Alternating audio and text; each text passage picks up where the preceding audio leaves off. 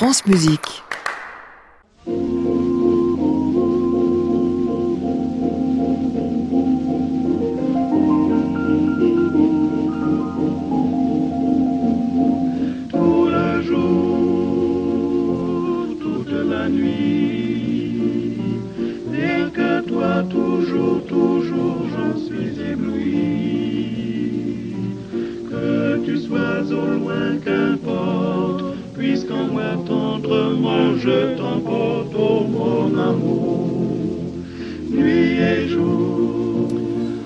Bonsoir à tous, ravi de vous retrouver dans le Classic Club, l'émission que vous suivez depuis chez vous tous les soirs à 22h, à laquelle vous pouvez assister en direct depuis l'hôtel Bedford à Paris.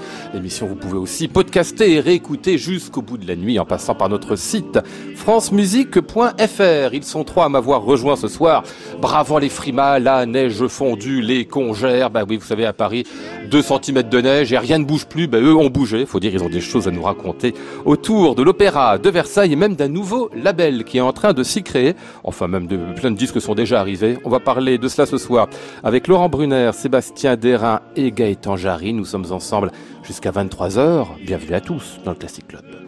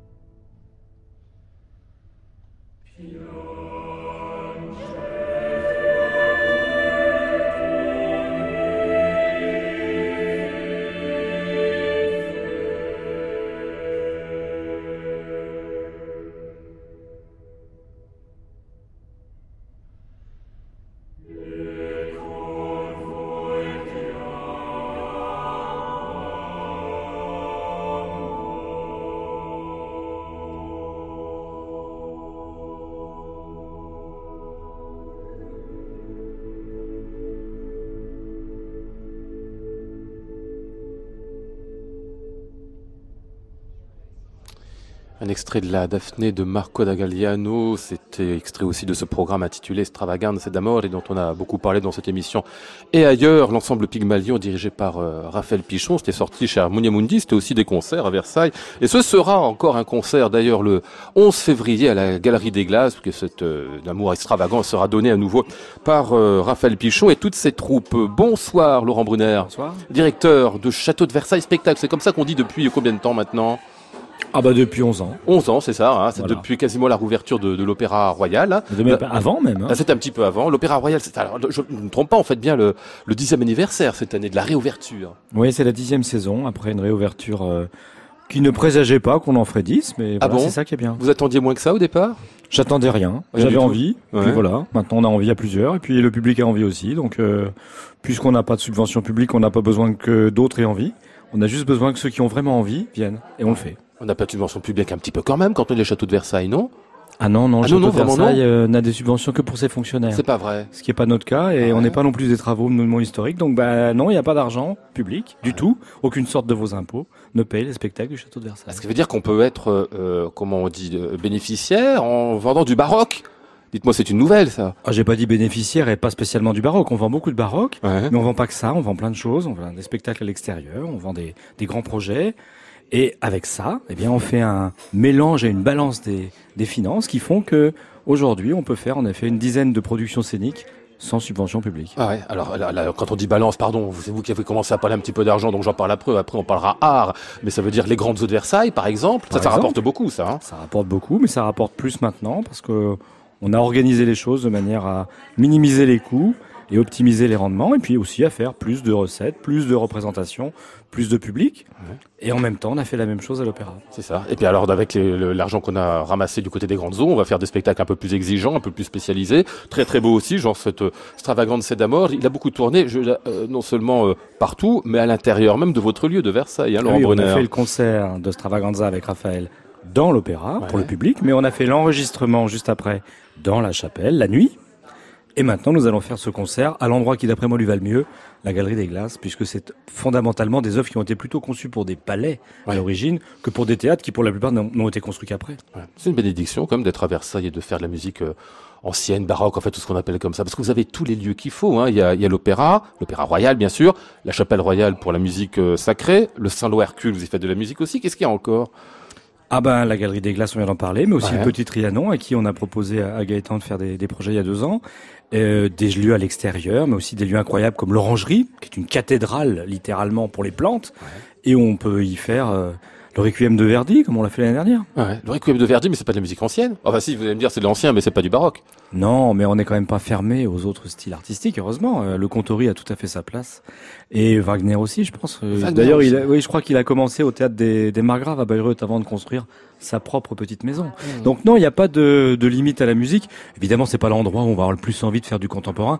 Bah, enfin, on va justement en faire l'année prochaine, mais on en reparlera. Mmh. Euh, je salue parce qu'ils sont venus avec vous euh, dans vos bagages, si j'ose dire, Sébastien Derain et Gaëtan Jarry. Bonsoir, messieurs. Bonsoir. Bonsoir. On parlera de vos disques à vous, évidemment, un petit peu plus tard dans, dans cette émission. Mais avant, dites-moi, quand on est des, des baroques purs jus comme vous, deux, euh, jouer à Versailles, c'est quand même la consécration suprême. Vous êtes dans le lieu même, finalement, où a résonné originellement euh, la musique que vous faites Sébastien Bah oui, absolument. C'est une grande chance d'avoir euh, d'avoir cet accès, euh, ces porteurs. Et oui. puis euh, voilà, tout est prêt et comme il faut pour nous accueillir à chaque fois, euh, pour nous mettre en bonne condition. Donc c'est formidable. Ouais. Euh, on dit un peu facilement, c'est inspirant. Ça l'est réellement, Gaëtan Jarry? C'est inc incroyablement inspirant et selon où on joue dans le château, c'est pas la même inspiration. Moi, la, vous parliez des, des endroits dans, ouverts au concert ouais. dans le château. Moi, j'ai eu la chance en, en trois ans euh, de pouvoir jouer dans, euh, dans au moins euh, au Petit Trianon, dans la chapelle, dans le temple, en plein air. Euh, dans la chapelle royale, euh, le de, temple de l'amour. Dans hein, le temple de l'amour, il n'y a pas de temple protestant. Faut préciser. Hein. Dans la, cha dans la chapelle du Petit Trianon, ainsi ouais. que dans la chapelle royale, également dans l'Opéra Royal, mais aussi euh, en, en, plein air dans la cour de marbre. Ça, c'est un lieu qui est assez assez extraordinaire, dans lequel il y avait pas eu d'opéra depuis euh, depuis Lully enfin euh, voilà donc c'est c'est un lieu en plus qui sonne on se retrouve euh, on se retrouve avec un mur un mur naturel qui qui nous porte le son mmh. devant ce balcon enfin c'est c'est assez incroyable. Ouais. Gaëtan Jarry, euh, on, parle juste avec lui, euh, euh, Laurent Brunner, alors que Sébastien, vous l'avez pas vraiment découvert, on le connaissait avant Versailles, bien sûr, mais Gaëtan fait partie de ceux que vous faites venir qui sont tout jeunes, en fait, les nouvelles générations de, des entre guillemets baroqueux, pour les faire grandir d'une certaine manière à Versailles. Oui, c'est pas une pépinière. je les trouve sympas, je trouve qu'ils font de la bonne musique. Alors, comme ils font un peu le genre de musique qu'on aime programmer à Versailles, je leur propose de manière assez simple de venir la faire chez nous, puis on trouve des projets à faire ensemble. Et il parlait des arts florissants à l'instant Gaëtan dans, dans, la cour de marbre. Ouais, à la générale de ce truc-là, on était sur le cul, littéralement, quoi. Mm. C'était somptueux. Bon, le lendemain, pour la première, il flottait des cordes, un peu comme aujourd'hui, donc on s'est replié dans la chapelle. Non, bien pire qu'aujourd'hui. Pire qu'aujourd'hui. Ah bah attends. Mais on a fait le disque qui est magnifique, et qui finalement rend le son de ce qu'on avait fait, qui était somptueux, vraiment, dans la cour de marbre. Donc, ouais, c'est des lieux qui nous inspirent, et en même temps, il faut des artistes pas seulement jeunes, mais aussi jeunes, pour avoir peut-être l'audace de remettre certaines œuvres sur un métier mmh. ou d'aller en chercher des nouvelles. Et euh, quand Sébastien fait l'Europe galante parce qu'on lui dit il faudrait, ben, il s'inscrit dans une ligne qui est tout à fait logique et Gaëtan qui fait les arts florissants, hmm. après nous avoir dit, ouais mais c'est le truc de Christine. Ah oui, donc faut pas. Et ben, en même temps, si on le fait, bah justement, pourquoi pas. Ouais, on va reparler avec vous si vous voulez bien. plomb quoi quand on se met à faire ce genre de, de choses. Ouais, on en reparlera un petit peu plus tard. On va aller vers euh, ce qui sera le dernier venu disque d'une nouvelle collection dont vous nous parlerez dans un instant, euh, Laurent Brunner, autour de cette messe de 1660 de Cavalli.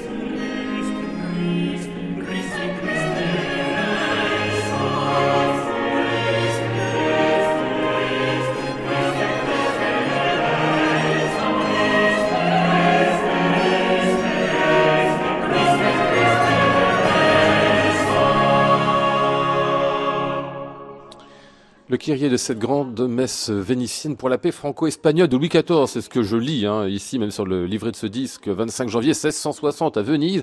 Et c'est ici un ensemble que je ne connais absolument pas. Faut que vous me parliez de lui avant de me parler du label, Laurent Brunner. Euh, le Galilei Consort et Benjamin Chénier, lui, j'ai vaguement entendu parler de lui parce qu'il est euh, violoniste au départ, c'est ça hein? Oui, Benjamin est le premier violon de, de plein d'ensembles baroques. Ouais. Et il a une passion euh, et surtout un travail sur la musique vénitienne notamment, euh, la musique cérémoniale vénitienne, toutes ces musiques qui étaient polychorales, et autour de Cavalli, de son successeur euh, Rovetta, bref, de toutes ces de toutes ces compositions qu'on verrait un peu nous dans l'orbe de Monteverdi, notamment à San Marco. Et euh, bah voilà, on a trouvé intéressant de ressortir cette messe commandée par Mazarin, entre guillemets, euh, diffusant un peu partout à ses ambassadeurs l'ordre de célébrer la paix franco-espagnole, c'est-à-dire le mariage de Louis XIV. Hmm. Et en 1660, c'est donc à Cavalli qu'on commande cette messe. Avant sa venue en France, c'est ça? Avant sa venue en France, voilà. C'est un peu dans le même volume, puisque ensuite on le fait venir en France pour le même mariage. On est bien d'accord. Hmm. Mais cette messe, euh, bah, c'est la seule messe qui nous reste de Cavalli. Il a sans doute composé beaucoup plus de musique religieuse, il ne nous reste rien. Euh, et elle a été très peu enregistrée et c'est de la musique magnifique. Mmh. Alors ça sortira dans 2-3 semaines sur un nouveau label, donc Versailles. C'est distribué par euh, Alpha. Ça vient de, du château de Versailles Spectacle. C'est vous qui vous faites ce cadeau-là, enfin qui faites le cadeau à, à tous les, les, auditeurs potentiels de cela. Laurent Brunner, un, un, label, un, nouveau label discographique. Voilà, enfin, un, cadeau, cadeau qu'on achète quand même. Hein, les disques sont payants. Oui, hein, oui, oui. C'était pour engager les gens, aller les chercher. Ah, voilà, Après, s'ils voilà. ne savent pas qu'ils sont payants, c'est il faut être obligé d'y aller. Vous comprenez Il faut les acheter, pas les chercher. Vous voyez, bien sûr, d'accord, voilà, c'est ça. Non, c'est une vieille réflexion, c'est que ça fait des années qu'on fait des concerts à Versailles, très souvent avec des, des projets qui sont des, on va dire des commandes d'œuvres rares ou quasiment inédites pour certaines, c'était le cas de cette messe. Et euh, bah voilà, on met du pognon dans la production, les artistes mettent du pognon dans la production, et souvent après ça finit enregistré par un label, et en général on voit euh, des revenus assez significatifs de 2 ou 3 euros par an. Euh, même si c'est vendu, le disque, disque on ne sait même pas combien ils sont les vendus, donc c'est pas très grave. Donc je me suis dit un jour où on m'avait dit, c'est quand même une drôle d'idée d'avoir enregistré ça, puis après le ça a eu le diapason d'or, on m'a dit quel, be quel beau projet nous avons fait ensemble. Ouais. Et je me suis dit peut-être qu'on va le faire ensemble seul avec les artistes, et au moins on sera responsable du début à la fin. Et ça permettra de sortir des choses sans se demander si c'est une bonne raison. La raison, c'est qu'on le fait déjà en concert, et donc, par définition, c'est une excellente raison. Mmh. Et tout ça est enregistré ou lié à un enregistrement et à un concert à Versailles. Mmh. À Versailles, tout ça, bien évidemment, c'est-à-dire que c'est enregistré toujours dans vos lieux aussi. Hein, c'est le principe. Hein. Oui, oui, oui. C'est quelquefois, ce n'est pas le concert lui-même. Parce que quand on enregistre de la musique de chambre, c'est pas très pratique d'enregistrer de la musique de chambre en live. Ça n'a pas trop de sens. Mais néanmoins, sur les instruments du château ou dans un format qui aura été suivi ou précédé d'un concert deux jours avant. Mmh. C'est quoi les instruments du château? Mais nous avons deux magnifiques clavecins, par exemple. Ah nous avons un grand orgue, etc., etc. Oui, qui font partie des instruments de Versailles, bien sûr, qu'on peut retrouver sur ces disques-là. Alors là, c'est le quatrième ou cinquième volume, quelque chose comme ça. Vous en ça doit être le huitième. Huitième déjà, déjà ah oui, euh, je à peu près un, par mois là. Oui, vous avez commencé quand en fait au mois de septembre, si je dis pas On a commencé au mois de septembre. Ah, je pense d'ailleurs c'était avec le devin du village, ouais. puis l'Europe galante, puis les arts, pardon, les arts florissants. C'était les arts florissants. Je dis pas ça pour. À tout seigneur, tout honneur, Louis XIV a commencé le sujet. Voilà. Voilà. Et entre temps, quelques autres sorties. Euh, le couronnement de Handel, de Georges II de Handel par Robert King, qui est un DVD. Euh, la grande messe de Pretorius, messe de Noël, aussi en DVD. Par Paul McCrish. Et pas mal de projets qui sont. Alors après, je suis perdu entre ceux qu'on a déjà enregistrés, ceux qu'on sort, ceux qu'on va sortir. La messe du roi Soleil avec notre ami Gaëtan qui est, on va dire, euh, en ce moment sous la dernière ligne droite. On est en train de, avec le scotch et le, et le truc avec la colle pour finir les, les dernières retouches sur, euh, sur, sur le sur la bande. Ah ben non, maintenant c'est plus comme ça. Je crois que c'est avec un ordinateur. Enfin, ça revient un peu au même. Là, pendant on finit, que la lumière rouge était éteinte, là, on était en train de parler de l'image de, de couverture. Là. Voilà. Voilà, ça, ça, ça viendra après, mais c'est en général le ça, vrai ça fait partie du travail du disque. Hein, Qu'est-ce qu'on oui, met devant du, du travail, euh, du travail qui, qui, qui pique un peu. C est, c est, en général, celui sur lequel on se bat un peu, mais, mais voilà. mais, mais bon, moi j'ai pas les mêmes options que Gaëtan, qui est plutôt sur un côté un peu. Euh, oui, puis moi j'ai pas le choix sympa, en général. Qui pique pas d'ailleurs, avec des bombes qui font du cheval. Et moi j'ai plutôt, on va essayer de mettre un portrait de Louis XIV. Bon. Oh là, mon Dieu. Qui est rarement avec une bombe à cheval. Chacun son imaginaire. Bon, en tout cas, sachez que je, voilà, je ne cautionne pas, mais que, mais que, par contre, je, je cautionne le contenu musical et voilà. Hein. Ouais. Ah bah oui, non, mais c'est, c'est, c'est oui. bien.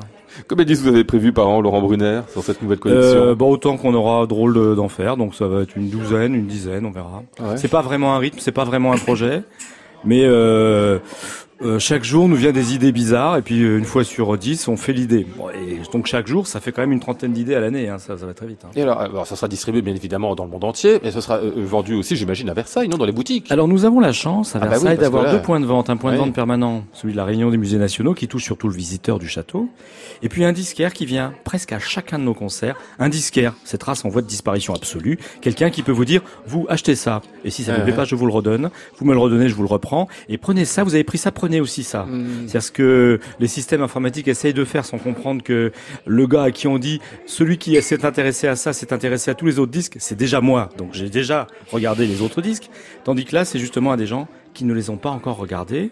Et ce disquaire, Philippe Rougeon, fait un métier qui a presque disparu, qu'on a tous connu quand on était jeune. Enfin, moi, j'ai connu. Et, euh, les, petits jeunes là, non, hein, ils, ont non, je pense qu'il n'y a plus de disquaires dans leur vie. et ah, eh ben, c'est un métier super important. et il doit représenter un pourcentage significatif de la vente de disques classiques en France. Hmm. À lui seul. Classic Club, Lionel Esparza, France Musique.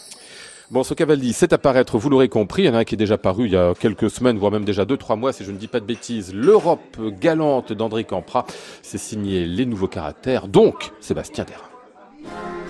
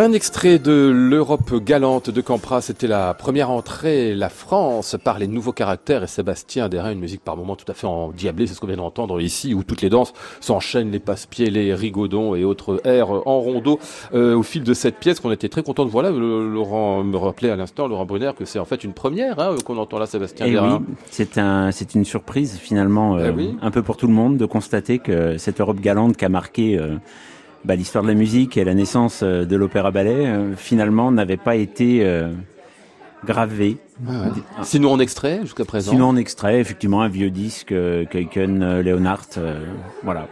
Donc il fallait le faire absolument parce que c'est une sorte de pilier dans, dans l'histoire de la musique française. je hein. crois, je crois. au niveau de l'opéra ballet, on est après Lully, on est au, avant Rameau. il y a cette les bases de ce de ce de cette forme française à l'extrême. On essaye de tout condenser. Le, l'histoire de l'opéra, l'histoire du divertissement. On danse, on danse et voilà. Ouais, alors il y a les bergers pour la France, il y a la sérénade nocturne pour l'Espagne, euh, un bal vénitien. Donc on mélange les, les, nations en fait avec leur musique. C'est ça, les mélange plutôt, on les met l'une à côté des autres. Les unes après les autres, toujours avec un trait de caractère euh, un peu caricatural, mais en même temps qui est toujours un petit peu vrai aujourd'hui. Euh, jusqu'à notre euh, notre Turquie euh, extra intra-européenne, voilà, on ne sait pas. Ouais. 1697, euh, on est là dans ce ballet de de Campra, on dit déjà opéra ballet, on dit déjà ballet en fait, enfin ça se situe, c'est un genre qui est en formation d'une certaine manière. Hein. Oh, je, en formation, c'est fondateur en tout cas cette œuvre-là.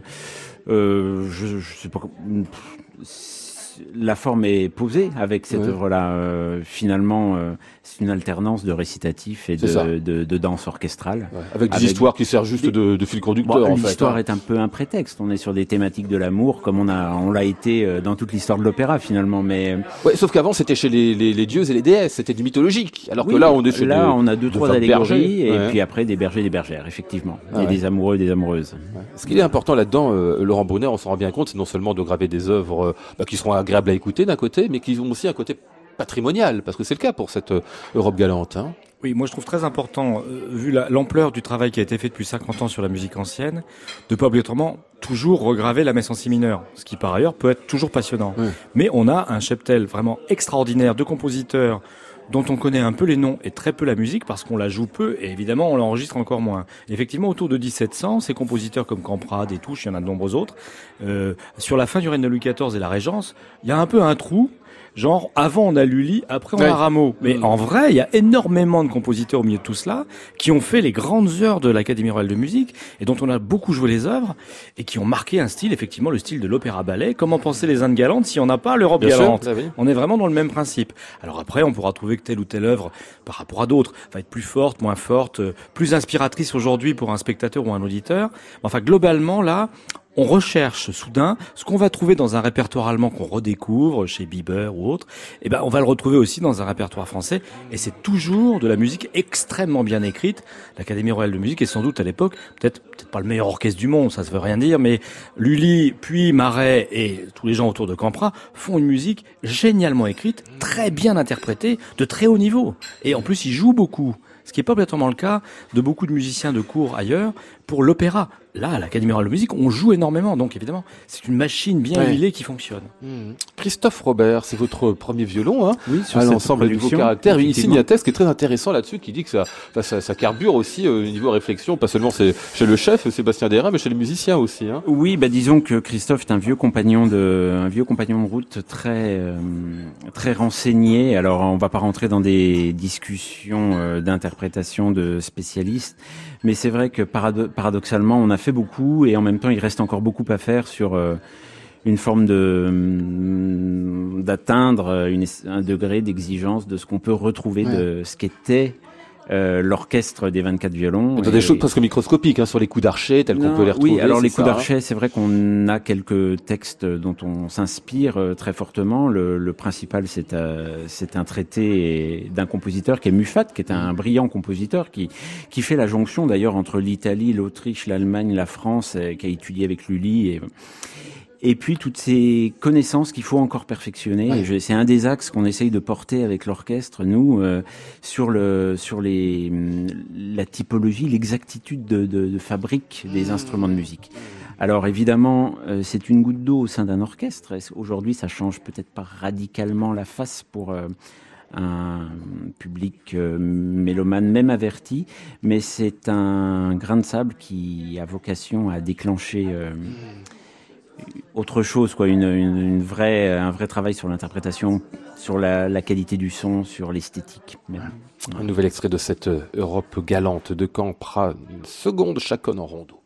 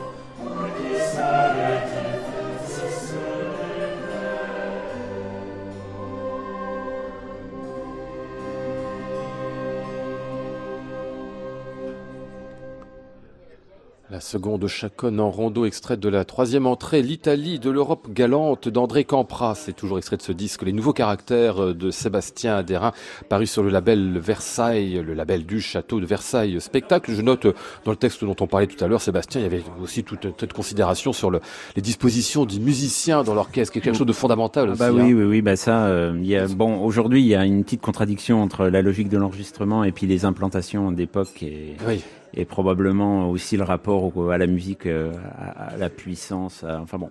Ça, on y est sensible à Versailles en particulier parce que quand on est dans le quand on est dans le château, quand on est euh, évidemment dans le à l'opéra de Versailles, on sent bien qu'on peut pas placer les musiciens de la même manière. Non, on peut pas euh, tout à fait comme on veut, mais j'espère que c'est quelque chose où on peut avancer encore. On, je pense qu'on n'est pas très nombreux à, à tenter des, des, des, implantations d'orchestre dos au public et dos au public, c'est ça parce que c'est comme ça qu'on jouait à l'époque, c'est ça. C'est comme ça qu'on jouait à l'époque, en tout cas pour les violons. Ouais. Ah ouais. ça devait sonner une euh, partie des violons. Ça devait sonner un peu moins quand même si. Bah, l'idée c'est d'être au contact du chanteur qui lui euh, profite du son de l'orchestre. Ah. L'idée c'est aussi peut-être, euh, alors ça je mets des gros guillemets, mais de d'établir une balance naturelle mmh. aussi avec un rapport ah un peu différent. Après l'ingénieur du son, il est un petit peu malheureux parce que ça ça explose les basses de l'orchestre. On a un violoncelle d'un côté, un violoncelle de l'autre.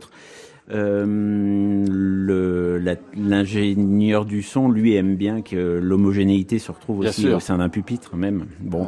Je ne sais pas. on comprend bien qu'en effet, si les musiciens euh, jouent dans la direction de la scène, les chanteurs qui, eux, chantent vers le public, n'ont pas de problème pour passer au-dessus oui, de l'orchestre. il y a même un contact visuel qui se fait euh, immédiatement. Bon, mhm. après. Classic Club, Lionel Esparza, France Musique. Gaëtan Jarry, on va passer à vous et à César Florissant, dont on disait, vous nous suggériez tout à l'heure que vous aviez eu quelques réticences à le faire lorsque Laurent Brunner vous l'a demandé en disant, mais attends, la version euh, Christie. C'est vrai qu'il y en a qu'une en fait, hein. Christie 1981. C'est un peu le, hein, les Pas eu de hein. réticence à le faire. Il, Ça a donné le nom à l'ensemble, c'est un peu ça qui. Voilà, bah oui, en plus, c'est ça, oui, oui, oui. En fait, Laurent m'a emmené dans le, m'a fait visiter comme il aime bien faire plein de lieux du château et il me dit mais où tu voudrais jouer regarde. Et là ça ça te dit rien ce lieu et ce lieu. Et puis on s'est retrouvé dans la cour de marbre et il me dit et là tu verrais quoi? Et je sais pas pourquoi immédiatement euh, j'ai pensé aux arts florissants alors que j'y ah pensais pas avant. Et voilà moi c'est c'est une œuvre qui me qui m'accompagne depuis que que je suis euh, enfant en fait. Donc euh, voilà et, euh, et puis de, façon tout à fait euh, débonnaire, euh, Laurent me dit, bah on le fait. Voilà, parce qu'il y a souvent des, des, phrases assez courtes et déclaratives qui vont vite. C'est pas l'impression que j'ai depuis le début de l'émission, mais... je m'en plains pas non plus, même. on ne connaît peut-être pas on le, fait, et puis on déjeune, et puis ah oui, au fait, on l'enregistre aussi. ah oui. Et c'est vrai que ben malgré ah tout, ah oui, c'est ça. Vous voulez bien le faire, mais pas nécessairement. Ben, faut, faut, réfléchir parce que voilà, comme je disais tout à l'heure, il y a une énorme chape de plomb. C'est quand même le hmm le, le, voilà le mythe du mythe euh, voilà là-dessus sur, cette œuvre. Donc parce qu'il faut être à la fois euh, à la hauteur il faut avoir quelque chose à dire il faut avoir quelque chose à dire de différent proposer un, propos vraiment euh, très différent. Et voilà comme je disais moi je suis je suis un peu né avec cette pièce parce que et comment ça se fait oui? Parce qu'a priori c'est pas le truc qu'on écoute quand on a 8 ans et eh ben moi c'est le truc que ah j'écoutais quand j'avais alors pas 8 ans mais 11 ans. En fait la, la, la, la, petite histoire je l'ai racontée déjà ce matin alors elle est fraîche euh, mon, mon, père est euh, le cousin germain d'Agnès Mélon, qui était la chanteuse ah, emblématique. Bah et du coup, des on arts florissants. Des arts florissants. Et du coup, on avait un disque des arts florissants à la maison. C'était le disque ah, des arts florissants par les arts florissants. Et moi, je l'écoutais en boucle. Avec la cousine qui était, c'est ça. Ben oui. voilà, avec la cousine et, et, et, et, en fait, je le dirigeais dans, devant ma chaîne IFI et je me prenais pour William Christie, voilà. Et je me disais quand je serai grand, je serai William Christie. Oui, et voilà, quand je serai grand, je le ferai. Et surtout, j'ai eu ce, je me rappellerai toujours d'avoir eu ce, cette espèce de, de truc.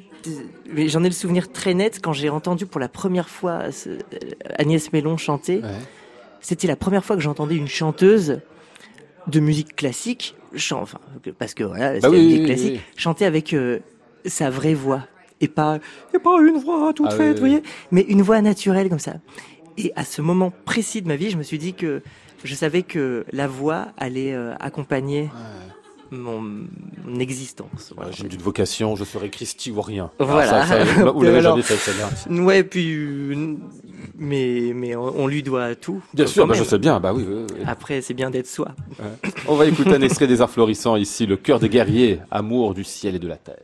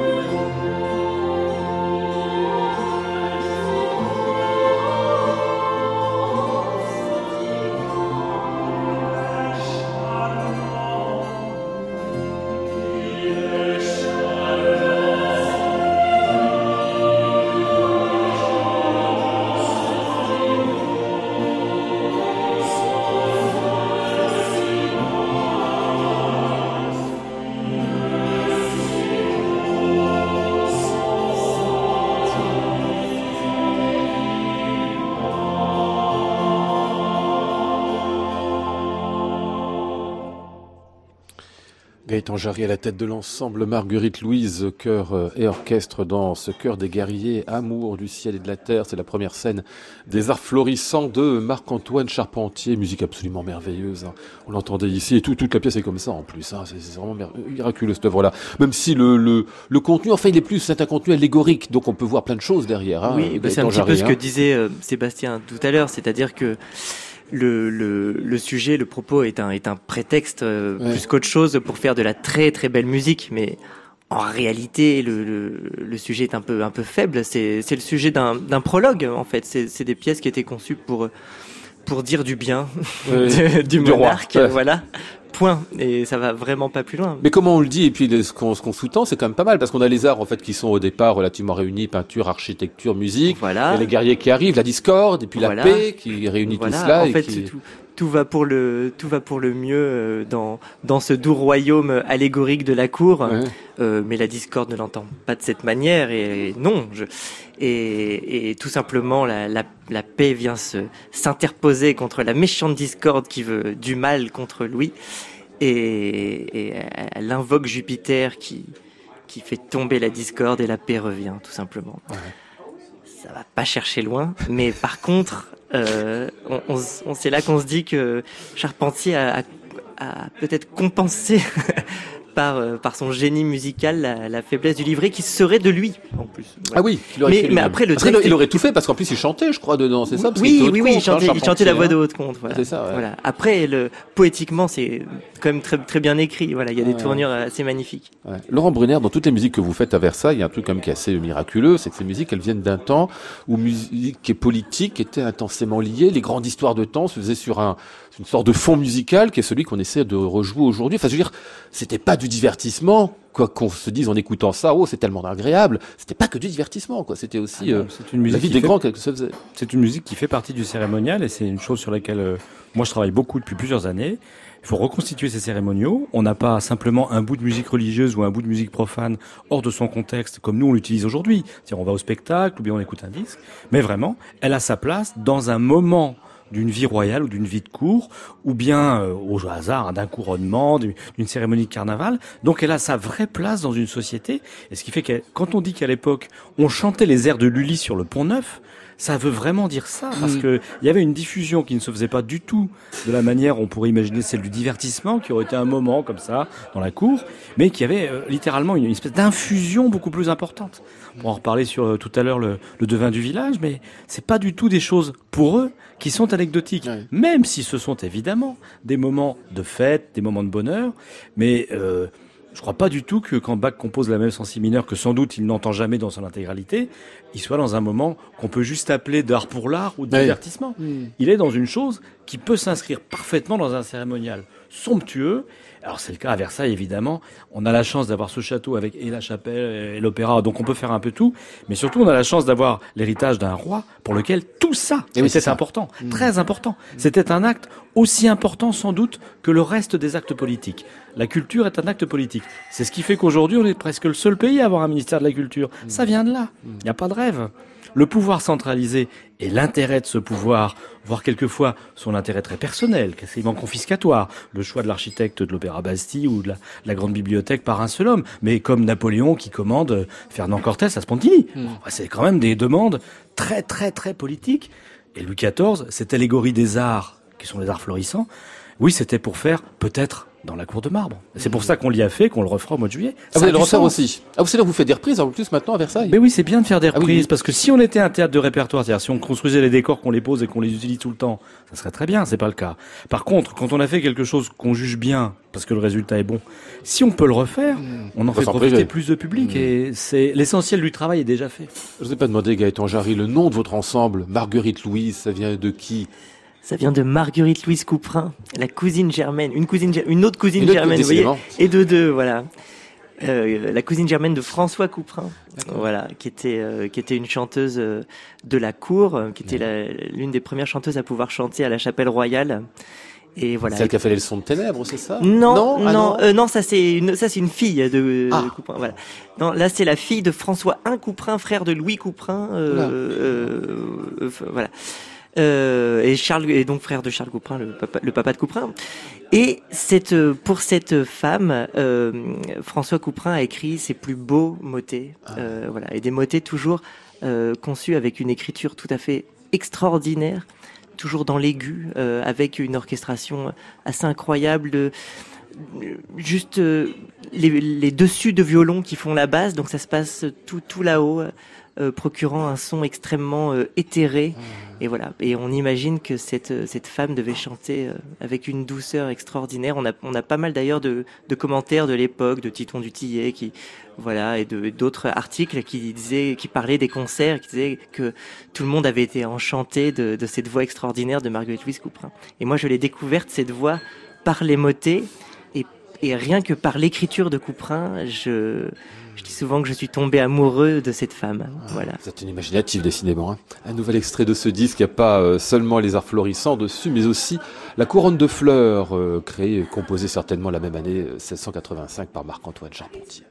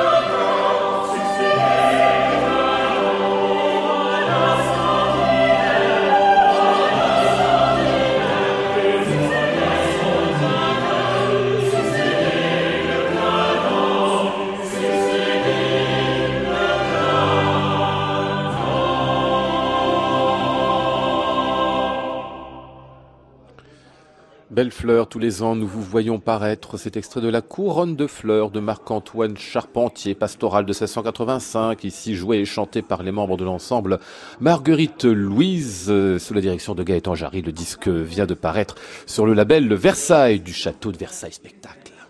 Classic Club, Lionel Esparza, France Musique. Et mais la production Laurent Brunner, ça n'arrête pas. Hein, c'est un disque sur l'autre, hein, par mois. Hein, je, je, je, les vois arriver là, un mois de septembre, l'autre mois d'octobre, l'autre mois de janvier, ça n'arrête pas. Le devin du village. Alors on, on en vient enfin à celui-ci euh, quand même, parce que là j'ai l'impression que vous y tenez pas mal. Faut dire, c'était un spectacle tout à fait charmant qu'on voit sur le DVD, parce que là vous avez fait à la fois euh, CD et DVD dans le dans le même coffret, hein, Sébastien Derain. Absolument, ça s'est tout passé en, en même temps, euh, avec un, un peu plus de de détails pour le, pour le CD, évidemment, et puis des conditions de spectacle pour le DVD. Euh, dans un écrin euh, tout particulier au Petit Théâtre de la Reine. Le Petit Trianon, c'est ça Petit hein Trianon. Ah oui, très très bien. Euh, 1752, c'est évidemment l'œuvre Le Devin du village de euh, Jean-Jacques Rousseau. Euh, œuvre aussi très importante historiquement. Hein. Enfin, je m'adresse aux deux, enfin, en particulier à vous, Sébastien, parce que ça, ça marque quelque chose aussi de, pour la querelle des bouffons, pour l'idée de la musique en France. euh, Bah oui, au c'est une œuvre qui, 18e. qui bénéficie d'une cote de popularité euh, relative, on va dire, auprès des musiciens. Et en même temps, c'est une œuvre charnière, euh, 1748-52, euh, qui fait qui fait polémique et et voilà. En même, c'est une œuvre euh, qui est extrêmement charmante. Ouais, euh, qui, qui est dite, enfin, c'est Jean-Jacques Rousseau qui nous dit ça, inspiré de la musique italienne. Quand on l'écoute comme ça, ça saute pas aux oreilles, hein, euh, Laurent Brunner.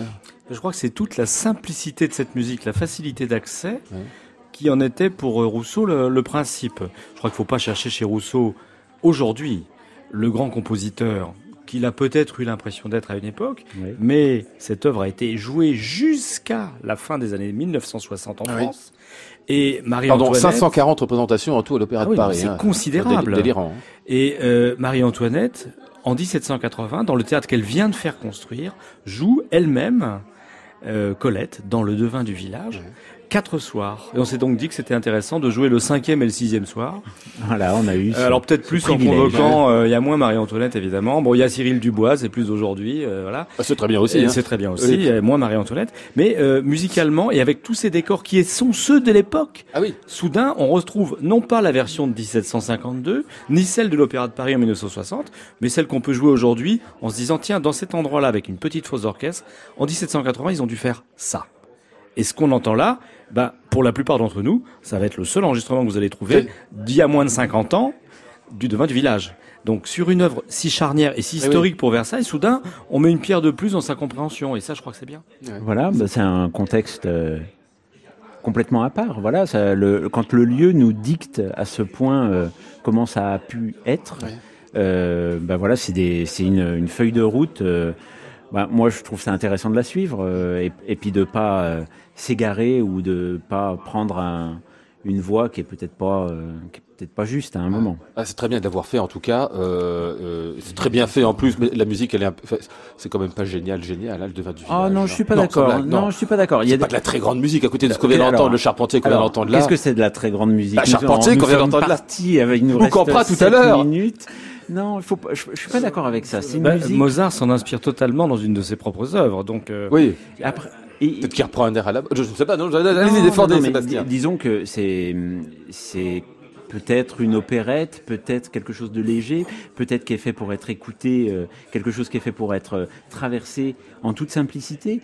Il y a effectivement quelques faiblesses euh, techniques de composition qu'on est obligé de corriger, mais D'ailleurs, il s'est fait aider en plus, hein, il était pas tout seul. Je oui, Philibert était le petit peu premier ni le dernier en même Oui, temps. oui, oui, donc, non, euh, mais bien sûr, ah non, mais je dis pas ça, mais. euh, euh, Dans le travail d'atelier, ça a toujours existé. Oui, c'est ça. ça. hein. euh, Ouais. Donc euh, non, je trouve que au niveau des mélodies, tout ça, il y a une fraîcheur, il y a une, euh, c'est agréable. Ouais. Enfin, en tout cas, on a une très bonne version du devin du village, et ça, c'est quand même très bien parce que c'est quand même un- encore une fois un pilier de, de l'histoire de, de, Eh de la musique. Euh, un extrait, ben tiens, le voici. Euh, à jamais Colin, c'est un petit ensemble, enfin un petit duo entre Colin et comment elle s'appelle Colette, c'est ça. Hein? Voilà.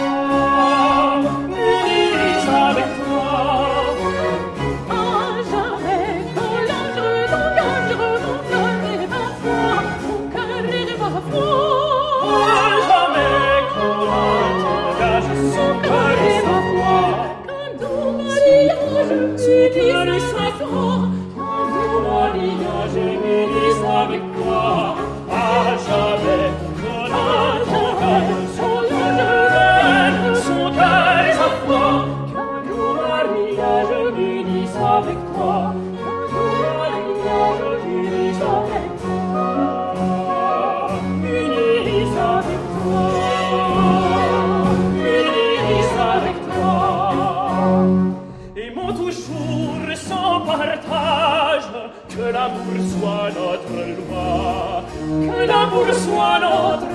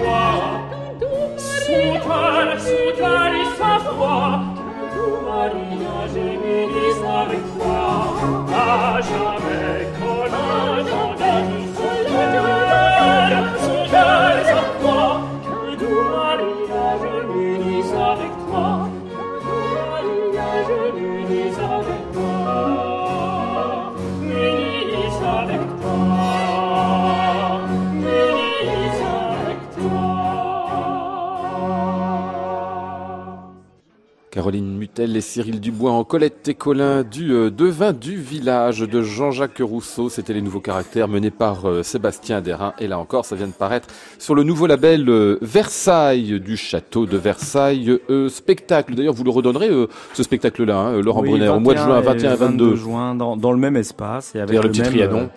alors dans le petit Trianon et avant le spectacle, il y a un cocktail dans le pavillon français, un lieu d'une splendeur absolue.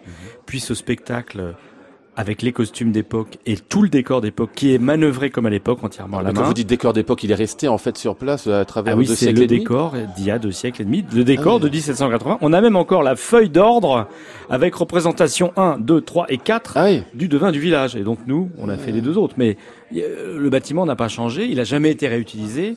Donc il est là. Ce théâtre n'a servi que 5 ans sous Marie-Antoinette. Ah, d'accord. Et c'était un théâtre pour ses amis, entre guillemets. Théâtre de société. Elle jouait, et pas seulement elle, mais euh, elle jouait toujours. C'est une chose inouïe. C'est ça que c'est fantastique à Versailles quand même, c'est de l'histoire qui a été figée et qu'on qu'on retrouve comme ça, et qu'on fait vivre autrement. Ah, Bon, très bien, parfait. Si vous voulez en savoir plus donc sur la euh, dixième saison de Versailles Spectacle, eh bien c'est au château de Versailles, bien évidemment. Programme disponible sur le site euh, internet. Eh ben, merci messieurs d'être venus ce soir. Merci de nous avoir invités. à vous.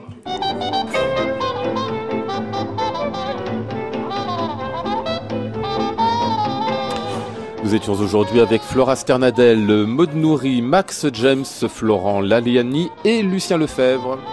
Voici le ciel peuplé de ces moutons blancs. Voici la mer troublée, spectacle troublant. Je vous retrouve demain mercredi sous le titre Le chant des tropiques. Nous serons avec Pauline Girard, Franck Bralé et Fabrice Di Falco. J'entends la ville qui me dit bonsoir. Et moi sur le quai de la gare, je dis de mon mieux des mots d'adieu. Il est 23h tout juste sur France Musique. Voici Clément Lebrun pour le cri du patchwork. À réécouter sur francemusique.fr.